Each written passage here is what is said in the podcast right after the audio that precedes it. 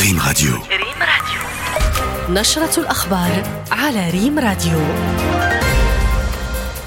أهلا بكم إلى هذا العرض الإخباري والبداية بأبرز العناوين. المغرب والولايات المتحدة الأمريكية يبصمان على تعبئة ودينامية قوية لتعزيز نجاعة وأداء المؤسسات التعليمية وتجويد تعلمات التلاميذ بإقليم إفران. لجنة السياسة الخارجية بالبرلمان الأنديني تدحض تصريحات رئيسة هذه الهيئة بالجزائر.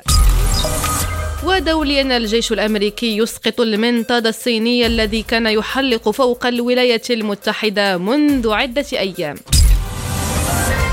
إلى التفاصيل أهلا بكم تعبئة ودينامية قوية للمغرب والولايات المتحدة الأمريكية بإقليم إفران لتعزيز نجاعة وأداء المؤسسات التعليمية وتجويد تعلمات التلاميذ. الروبورتاج نتابعه مع شيماء بكة والذي يضم تصريح لبونيت تالوار سفير الولايات المتحدة الأمريكية بالمغرب. الثانوية الإعدادية ضايت عوة بإقليم إفران. من بين المؤسسات التعليمية الثمانية والعشرين المستفيدة على مستوى جهة فاس مكناس من مشروع التعليم الثانوي المندرج ضمن برنامج التعاون الموقع بين حكومة المملكة المغربية وحكومة الولايات المتحدة الأمريكية والممثلة بهيئة تحدي الألفية. أنا سعيد بتواجدي هنا بالثانوية الإعدادية ضيت عوة هي زيارة للاطلاع على ما تم إنجازه في إطار هذا المشروع والتي ستتيح للتلميذات والتلاميذ إبراز مهاراتهم الإبداعية وتعزيز مكتسباتهم التعليمية. الزيارة شكلت مناسبة للاطلاع على سير تنفيذ الإجراءات المقررة برسم مشروع المؤسسة المندرج والهادف إلى تعزيز نجاعة وأداء المؤسسات التعليمية وتجويد تعلمات التلاميذ ونتائجهم الدراسية. المشروع تم إعداده وفق منهجية تشاركية من أجل توفير برنامج تعليمي يستفيد منه ساكنة الإقليم وكذا الاستمرار في تعميم نموذج هذه المؤسسة على باقي مؤسسات الجهة. في خبر آخر جددت لجنة السياسة الخارجية والعلاقات الدولية والدبلوماسية البرلمانية للبرلمان الأنديني التأكيد على موقفها الثابت الداعم للوحدة الترابية للمملكة ولمبادرة الحكم الذاتي بالأقاليم الجنوبية وذلك ردا ودحضا للتصريحات التي أدلت بها رئيسة هذا البرلمان خلال الدورة السابعة عشر لاتحاد مجالس الدول الأعضاء بمنظمة التعاون الإسلامي التي انعقدت مؤخرا بالجزائر. التفاصيل معك زينب بوعادية بلاغ لمجلس المستشارين ذكر أنه على إثر الاتصالات المكثفة التي أجراها السيد النعمة مير رئيس المجلس مع رئيس وأعضاء لجنة السياسة الخارجية العلاقات الدولية والدبلوماسية البرلمانية بالبرلمان الأنديني.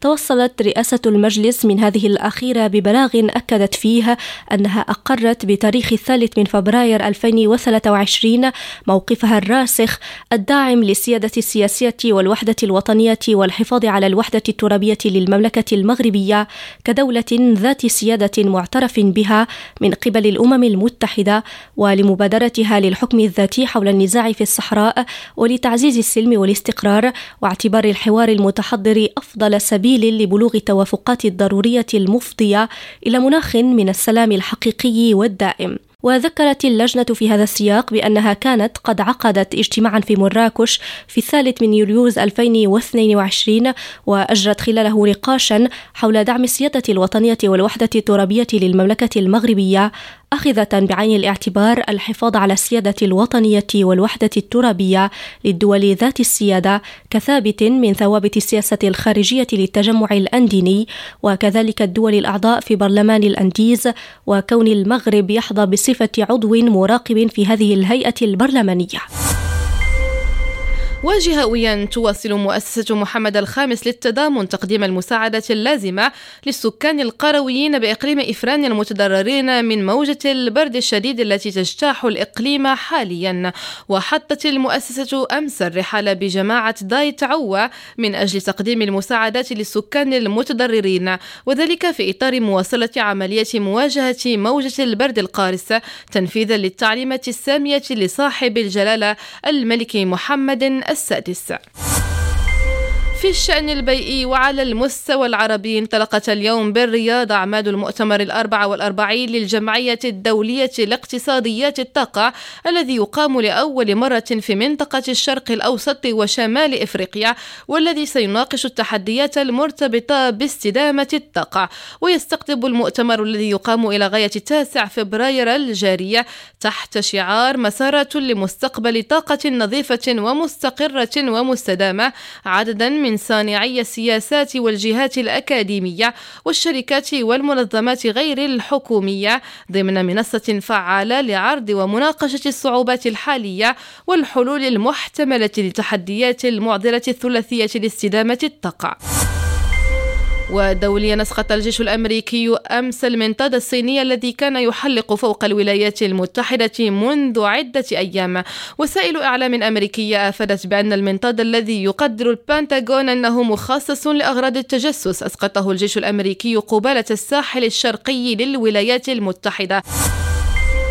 ورياضيا سجل مدافع باريس سان جيرمان الدولي المغربي أشرف حكيمي هدفا واحدا مع تمريرة حاسمة في فوز فريقه باثنين مقابل واحد على تولوز أمس وذلك على أرضية ملعب بارك دو برانس في المرحلة الثانية والعشرين من بطولة فرنسا. وبينما كانت تولوز تقود المباراة بهدف للصفر سجل حكيمي الهدف الأول بتسديدة استثنائية من قدمه اليسرى ومنح التعادل للبارزيين الدقيقة التاسعة والثلاثين وفي الدقيقة الثامنة والخمسين.